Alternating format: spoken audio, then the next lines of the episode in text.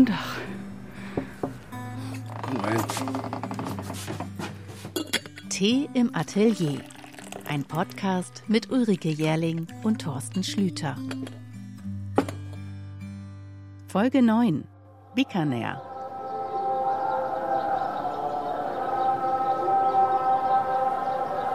Ja, das war die Stimmung heute Morgen. Über eine Stunde lang Tempelgesänge und zwar irgendwie gefüllt aus allen Richtungen. Man wusste immer gar nicht, wohin man mehr hören sollte. Zu den Flöten oder zu den Stimmen. Wie hast du es erlebt? Na, erst dachte ich, die singen gegeneinander an. Wie so ein Konkurrenzkampf, der sich dann irgendwann aber so verdichtete, dass man das Gefühl hatte, dass sie miteinander singen. Auf alle Fälle was ich total schön fand, dass zwischendurch immer wieder diese Zugsignale ertönten. Die indische Eisenbahn, die hier auch noch äh, durchfährt durch den Podcast und damit einen guten Tag aus Bikaner in Rajasthan. Und vielleicht gibt es ja auch Menschen, die hier neu dazu stoßen zu diesem sehr versteckten kleinen Podcast. Und den möchte ich eigentlich wärmstens Folge 1 empfehlen. Einfach um ein bisschen klarzukriegen, wer wir beide sind. Thorsten und Rike, alias Thorsten Schlüter, Künstler und Ulrike Jährling, Journalistin und Ehefrau. Wir sind weitergereist, jetzt von Pushkar über Jodhpur in die ja, fast Wüstenstadt Bikaner, wo wir heute am Montagmorgen eben durch diesen Dolby Surround Gesang geweckt wurden. Manisha, die Mama hier in unserem indischen Homestay, die hat kurz die Sachlage erklärt. Zwei Shiva-Tempel eben und es geht auf ein großes hinduistisches Fest zu. It's uh, because of Monday, it's a Shiva temple. Yeah, that voice from Shivarti. Shivarti, yes. And Tuesday the same style or other? Every day it's the same, same temple, same uh, arti every day. Two temples and they fight against maybe No, no, no, no, no, no. no. Well, it was such a mixing. uh, because of mixing, because you know some uh, different, different music, different songs. You know, Yeah. religious song is Yeah. not fighting, but some temples likes different song, some temples Yeah, like yeah, different course. song. Yeah. Yes. Yes, N- not like a fighting, not yes, yes. Only It's a the music yes. and the music, is mixing. yes, yeah. Yeah. Thank you. Ja, das war also heute ein herrliches Aufwachen. Jetzt ist auch schon wieder nicht leise, aber aus ganz anderen Gründen. Indische Hochzeit hier in der Stadt, Bambule und Feuerwerk. Ansonsten bin ich gerade ein bisschen krank und lieg eigentlich nur rum. Und du, Thorsten, machst Ausflüge in die Straßen ringsum und Na, Straßen sind es hier nicht, das sind alles nur Gassen, die sind nur zwei Meter breit. Die werden, und davon kannst du noch mal einen Meter abziehen, weil links und rechts die, die Abwässerrinnsale sind, die in der Regel offen sind. Ab und zu ist mal eine Platte drüber. Ja, und da auf diesen schmalen Wegen bewegen sich dann noch einzelne Bikes und vor allem aber Kühe und Hunde, manchmal auch ein Kamel oder ein Esel mit Karren hinten dran. Also man muss es ständig damit beschäftigt, zur Seite auszuweichen und rüber zu springen. Äh, es sei denn, man ist morgens unterwegs, da ist es relativ leer und wenn man dann diese Gassen irgendwann zu Ende hat, begegnen einem dann die ganzen kleinen beweglichen Stände für Früchte und Gemüse. Ja, das ganze Leben fängt dann an und ich bin heute so auf einem dieser äh, kleinen Plätze dann gelandet und habe mich da mit, mit einem Töpfer ganz gut unterhalten und äh, das heißt, ich habe also da auch gezeichnet und dahinter waren ein paar Jungs, die mehr oder weniger Straßenarbeiter, die sich da versammelt hatten und die auch Modell standen. Und kurz danach war es dann so weit, dass ich dann, äh, egal wo ich dann auftauchte, immer nur hörte, ah, Painterman ist hier und mich verfolgt und geguckt, wo ich gerade zeichne und was ich gerade mache. Ob ich nun den Muli im Eselskarren vor der Flinte hatte oder den oder ein Sadhu oder Nandi, also eine, ein Buckelrind. Egal, äh, es war dann relativ schnell, war ich hier integriert und äh, habe aber gemerkt, wenn ich am späten Nachmittag unterwegs war mit ohne Skizzenbuch in der Hand und ohne meine dreckigen Finger dazu, dann wurde ich auch wieder systematisch äh, gegen die Pissrinne gedrückt. Von den kurvenden Bikes, auch von diesen äh, jungen Burschen. der Respekt ging dann verloren. Der Painterman war dann sozusagen ein, ein ein Besucher. Besucher. Du sagst ja eigentlich, dass du es nicht magst, wenn man dich beobachtet, anspricht beim Zeichnen. Wie kriegst du das dann doch hin, wenn sie alle dich verfolgen, schier? Ja, es ist schon ziemlich rigoros. Ich, ich jage weg und mit Handbewegungen und wenn das nicht hilft, dann Cello. Ah, das klingt jetzt aber sehr unfreundlich. Du sagst Cello zu den Leuten hier? Ja, wenn er beim ersten, zweiten und dritten Mal nicht reagiert, dann muss ich sagen, komm, verschwinde, weil es sind ja auch manchmal Kinder oder die dann äh, Bettler oder die dann denken, sie können mit mir ein Gespräch anfangen. Ja, da bin ich schon nicht besonders nett, aber das, das verstehen sie dann auch und dann merken sie, da ist was Ernsthaftes im Gange. Und ernsthafte Tätigkeit, Arbeit wird hier immer respektiert und dann wirst du auch von den anderen geschützt, wenn irgendwie einer mal dazukommt und denkt, er kann äh, so neugierig. Ach so, dann wird so gemeinschaftlich gelernt und dann wirst, wirst du beschützt von denen, die es schon verstanden haben? Ja, dann wird gemeinschaftlich gelernt und wird geschützt. Ja. Echt, ja. Zeigst du die Zeichnungen? Ähm, manchmal ist es so, also dann mache ich, gebe ich ihnen zu verstehen, dass ich, wenn die Zeichnung fertig ist, dass sie dann gucken können, aber nicht während des Prozesses. Und wenn mir so ist, dann halte ich auch mal hinterher kurz was hoch. Du bist ja deswegen gerade auch so begeistert, weil du sagst, wir sind wieder im wirklich alten Indien. Ganz im Gegensatz zu Pushkar. Ja, hier ist altes Indien. Also das, ist, das riechst du, das hörst du, das siehst du an jeder Ecke.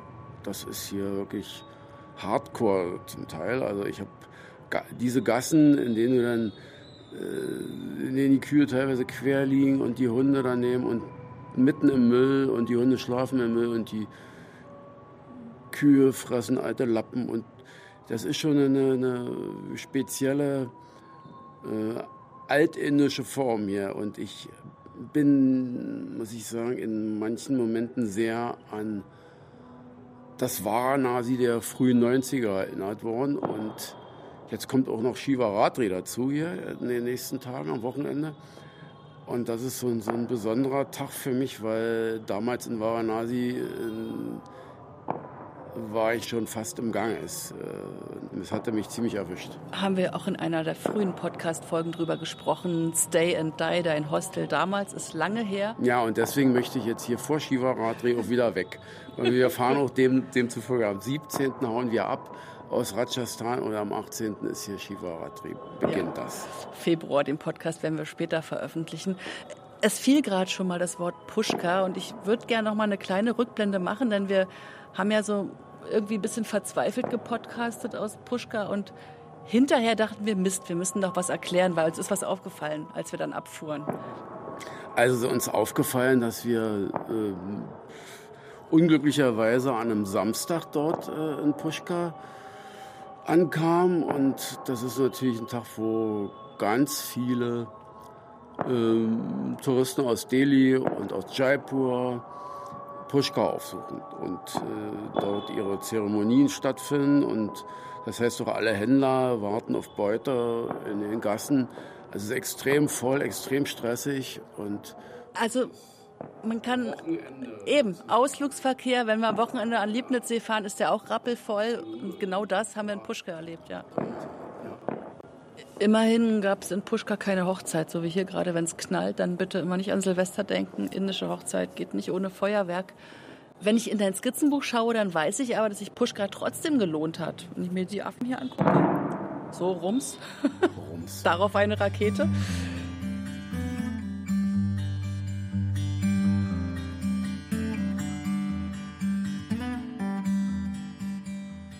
Aber damit ist das Kapitel Puschka, würde ich sagen, podcastmäßig jetzt wirklich abgeschlossen. Und wenn ich weiter blättere hier, dann habe ich herrliches Bunt vor ganz viel Blau. Und dann weiß ich natürlich sofort, das ist eine Skizze aus Jodhpur. Was hat denn das Blau mit dir gemacht? Naja, es könnte dich faszinieren oder überfordern. Na, überfordern glaube ich nicht, weil Blau überfordert nicht. Blau ist ja eher eine Farbe, die einen, die einen öffnet. Und ich dachte mir, weil so viel vorgegeben ist, alle wissen, Jodpo ist blau und dann musst du zur blauen Kreide greifen und Wie, wie lösten dich von, von dem, was man erwartet und kennt? Indigo-Blau in allen Facetten? Ich muss die mal ein bisschen herausfordern. Ja, gut, okay. Aber das Blau, was ich dort gefunden habe, das war, ja, das ist, wenn man es genau nimmt, war das eben nicht mehr das Indigo-Blau, sondern es war, äh, man könnte fast sagen, Blau aus dem Baumarkt. Und dazwischen noch altes, verblichenes Indigo, in dem einen oder anderen Haveli. Aber umso mehr man sich dem vornäherte, was sich wie so ein bizarrer Felsen aus diesem Blau hervorhob, mit schroffen Wänden, umso mehr wurde dieses Blau künstlich. Also war es nicht mehr das alte Blau, würde ich mal behaupten. Das ändert aber nichts daran, dass es trotzdem ein tolles Licht gab, in dem das Blau auch lebte. Und da das ja wie so eine Verschachtelung anstieg Richtung Felsen, war das durchaus lebendig. Und ich habe da auch äh, versucht, man könnte sagen, den Aufenthalt in Jodhpur zu legitimieren was zu machen. Fifty Shades of Blue. ja, viele Schattierungen in Blau waren da. Zwischendurch gab es auch mal Türkis und dann wird das Ganze schon wieder lebendiger, das Blau, dann fängt es wieder an zu arbeiten in, in bestimmten Bereichen. Und wenn es dann mit Weiß und, und Elfenbein sich findet, dann ist das schon eine sehr spannende Sache gewesen. Und dennoch war das so ein, einer der Besuche, wo du dich durchgekämpft hast. Und wieder war es dieses erschlossene Indien, was einem auch präsentiert wurde mit den Highlights. Und naja, ich habe eben dann eben nicht mehr die Farbe genutzt. Ich habe eigentlich eher den grafisch äh, Skizzenbuch gefüllt mit Zeichnungen, die mehr der bizarren Architektur dieser Festung und des schachtelhalmartigen Aufstiegs der städtischen Bebauung Richtung Festung entsprach. Man muss sich vorstellen, Jodhpur ist also um diese Festung drumherum gebaut, unten diese blauen Gebäude in allen Facetten eben und oben thront dieses Vor, das wir nicht besichtigt haben, weil du hast einen ganz weisen Spruch gesagt. Also ich meine, ich war eh schon total erkältet und hätte keine Kraft gehabt. Wir standen davor und dann hast du mich erlöst mit diesem klugen Satz. Weißt du, welchen ich meine? Ja, ich vermute mal, die tatsächliche Magie und Faszination einer Burg und einer Festung, die erschließt sich von außen, von unten, von weitem. Denn diese Gebäude und diese Einrichtungen dienten ja auch der, der Abschreckung, der Präsentation. Das ist also bei allen Palästen so oder bei allen Bogen, dass die ihre wahre Faszination aus der Distanz eigentlich erst entwickeln. Und also haben wir uns nicht in die Schlange eingereiht und keine Eintrittskarte gekauft, neben den vielen indischen Besuchern, sondern du hast eine Skizze gemacht. Ich habe eine Ibo geschluckt und dann, und dann ging die Fahrt weiter. Aber wir waren dicht dran. Wir waren sozusagen schon fast auf Augenhöhe. Wir konnten die, die Adler zählen, die über dem vorkreisten. Das war schon okay.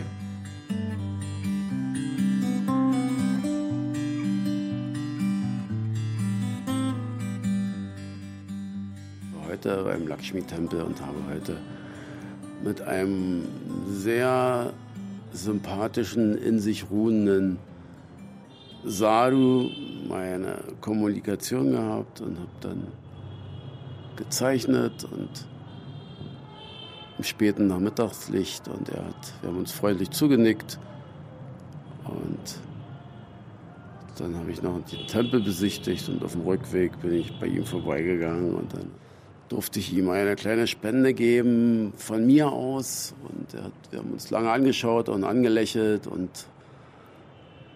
wissend angelächelt, möchte ich fast sagen. Und das war sehr schön für mich. Das war ein schöner Abschluss heute. Was meinst du mit wissend? Wissend in dem Sinne, dass ich um seine Besonderheit weiß und er auch um meine vielleicht. Weil wir beide in einer Art Meditation gegenüber sitzen oder uns befanden, die dazu führte, dass andere sich von außen uns näherten, uns beobachteten, unsere Nähe suchten. Aber die Aura auch spürten. Und Aber die Aura spürten. Und dann zwei Auren, die sich sozusagen begegneten, könnte man fast sagen. Ja. Ich will es nicht über, überhöhen. Ich hatte die Aura von Ingwertee heute den ganzen Tag und von Limetten und habe wirklich mich ein bisschen saniert in diesem wunderschönen Family Homestay. Ich bin so glücklich, dass wir das hier in Bikaner gefunden haben. Tanishas Heritage. Ein Haveli, ja. ein wunderschönes Haveli. Erklär Haveli nochmal. Ja, Haveli ist eines dieser Häuser der Kaufleute, die sich in Rajasthan befinden und die wie kleine Festungen gebaut sind mit einem Innenhof und nach außen hin sehr wehrhaft. Ich wusste nicht, wie man die, die Tür aufkriegt. Ne? Als wir ankamen, wussten wir nicht, wie man diese Riesentür. Riesigen Türen mit, in denen aber die sind zweiflügelig. Die sind zweiflügig und sind naja 10, 15 Zentimeter dick die Holzwände. Ohne Klinke. Dann gibt's noch mal, ohne Klinke und dann gibt es noch mal eine kleine Tür da drin, die ist eigentlich, die ist nur 1,50 hoch, da kann man so durchschlüpfen. Also manche dieser Havelis haben sogar äh, Elefantendorne an ihren Hoftoren dran.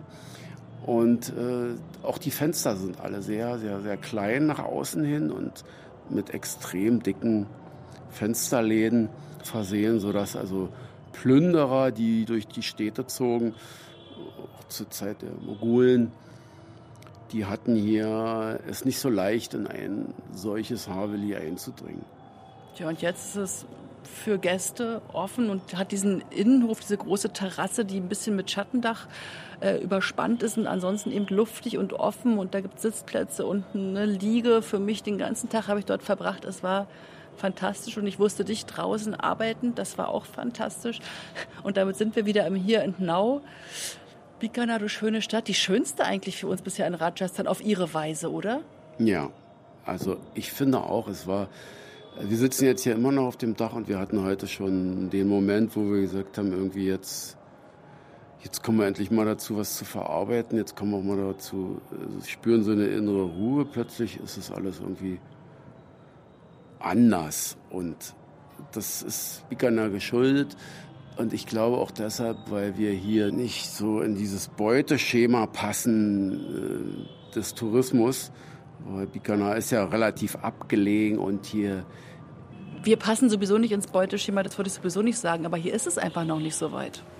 Ja, ja. Hier geht vieles vorbei und das ist hier alles noch äh, in sich ruhend und die, ob wir hier nun sind oder nicht, ist völlig egal. Dieses Leben läuft so, während in Udaipur äh, oder Pushkar natürlich viel darauf orientiert ist, dass auch die indischen Touristen dort auftauchen, während hier eben äh, indische Touristen nicht, nicht vorhanden sind. Ja.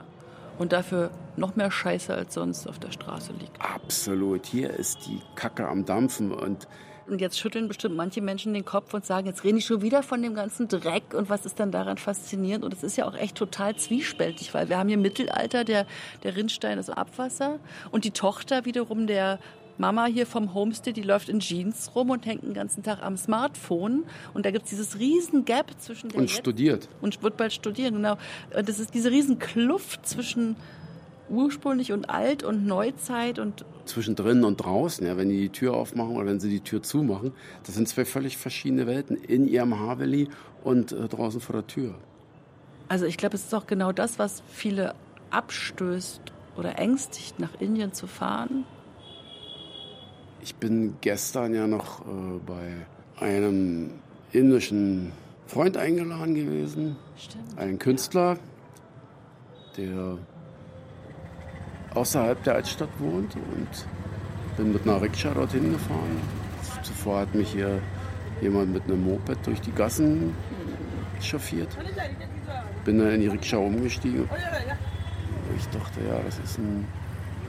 Das alleine ist so ein spannender Film, der das schon rechtfertigt, dass man hier bis nach Bikaner gekommen ist.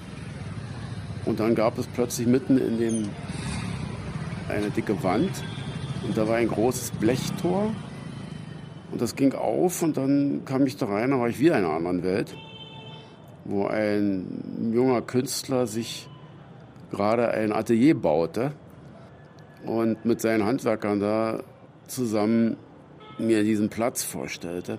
mit edelsten Materialien, aber unglaublich charmant alles und funktionell durchdacht und aber mit alten Materialien und faszinierend. Und dann äh, irgendwo ein altes Regal und da fand ich dann eine uralte Platte von den Rolling Stones, ein Doppelalbum, wo ich überhaupt nicht wusste, was ist das denn? Und dann erst dachte ich von Weitem, steht dann irgendwas mit Jimi Hendrix. Nee, und dann kam ich, das war ein Doppelalbum von Stones und am liebsten hätte ich gefragt, ob ich es mitnehmen darf. Wie kam es dahin? Tja, der Künstler hat einiges gesammelt und er brauchte das für seine Deko, so wie es mir schien. Du musst ihn vielleicht einordnen. Ich meine, jetzt sprichst du über einen Künstler, der macht sehr angewandte Geschichten. Vielleicht magst du es beschreiben. Ja, Artcroft, also ja, angewandte Geschichten. Er sammelt alte, alte Türen und Fensterläden und aus, die sind zum Teil 200 Jahre alt. Und dann werden die bearbeitet, geschliffen und neu lackiert und werden dann als Gehäuse für alte Radio, Röhrenradioapparate verwendet. Und da gestaltet er dann auch noch meinetwegen Schrankteil dazu und baut dann diese Röhrenradios äh, gleichzeitig in ein Möbelstück mit ein. Also in Deutschland würde man sagen, historische Bauelemente, Felten. Fällt mir da spontan Marwitz, ein. ja. Historische Bauelemente Marwitz und äh, gleichzeitig aber dann eine Umsetzung schon mitbringt. Nicht nur die alten Klamotten verhökern, sondern also auch was draus machen. Ja, da seid ihr euch sehr ähnlich, wenn ich an den alten Fensterrahmen denke, auf Hiddensee in Kloster, der dann zum Bilderrahmen wurde.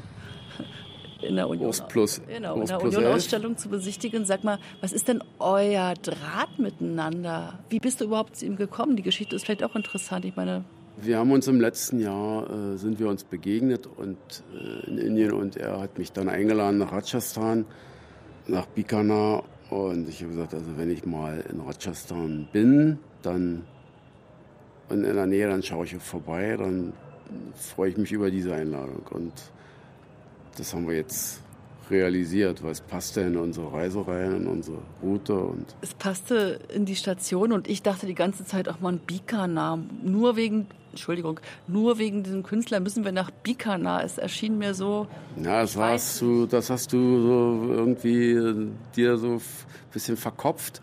Aber Bikaner gehörte einfach in unsere Runde rein und Bikaner war eben der Ort, äh, der nicht so sehr in den, in den Medien ist. Ja. absolut nicht. Und Ricky Ponti ist hier sehr glücklich.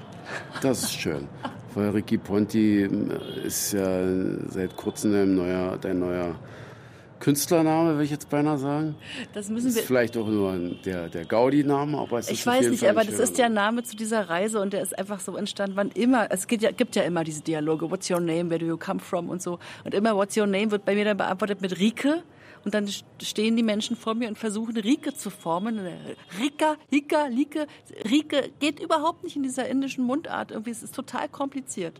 So, also war immer schon ein Problem. Und dann fuhren wir neulich mit Zurich, unserem Taxifahrer, und dann plaudert man hier und plaudert man da und plaudert man über Cricket und sonst was. Und plötzlich fragte er dich, Thorsten, ob du, das kam ihm in den Sinn, weil er das Rike immer hörte, ob du Ricky Ponting kennst. Ja, ein australischer Cricket-Star. Und natürlich Ricky mit Vornamen, nicht Rocky, sondern Ricky und Ponting. Und dann gab es ein kleines. Sprachspiel. Genau. Und ich lachte sehr und sagte, ah, Ricky Ponting, very nice, but Ricky Ponti, it's more nice. Und dann haben wir uns darauf verstanden, dass Ricky Ponti irgendwie richtig schön ist. Und das ging plötzlich so hin und her. Es wurde einfach rumgealbert Ja. und am Ende blieb Ricky Ponti übrig. Ich mochte auch, wenn du mich so nanntest, das fand ich irgendwie schön. Geht auch ein bisschen in Richtung Pocahontas oder so. Und im Pushka habe ich es dann echt mal ausprobiert, als mich wieder ein Junge fragte, äh, what's your name?